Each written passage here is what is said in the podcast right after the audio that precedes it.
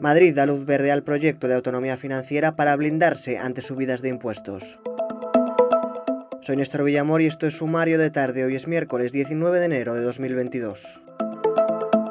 El Consejo de Gobierno de la Comunidad de Madrid ha aprobado en su reunión de este miércoles el proyecto de ley de defensa de la autonomía financiera. Lo ha hecho, ha dicho, para blindar su política económica y fiscal de la que prepara el Gobierno de España y que supondrá una subida de impuestos generalizada a los ciudadanos.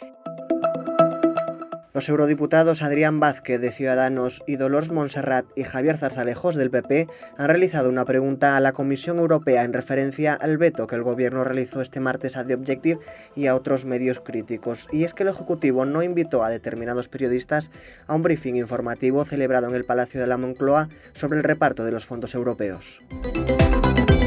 Los Reyes han inaugurado este lunes la 42 edición de la Feria Internacional de Turismo FITUR con un recorrido por varios expositores entre los que ha destacado el de Marruecos. Se trata de un nuevo gesto de conciliación hacia el país magrebí con el que España mantiene abierta desde el pasado mes de abril la peor crisis diplomática en más de una década.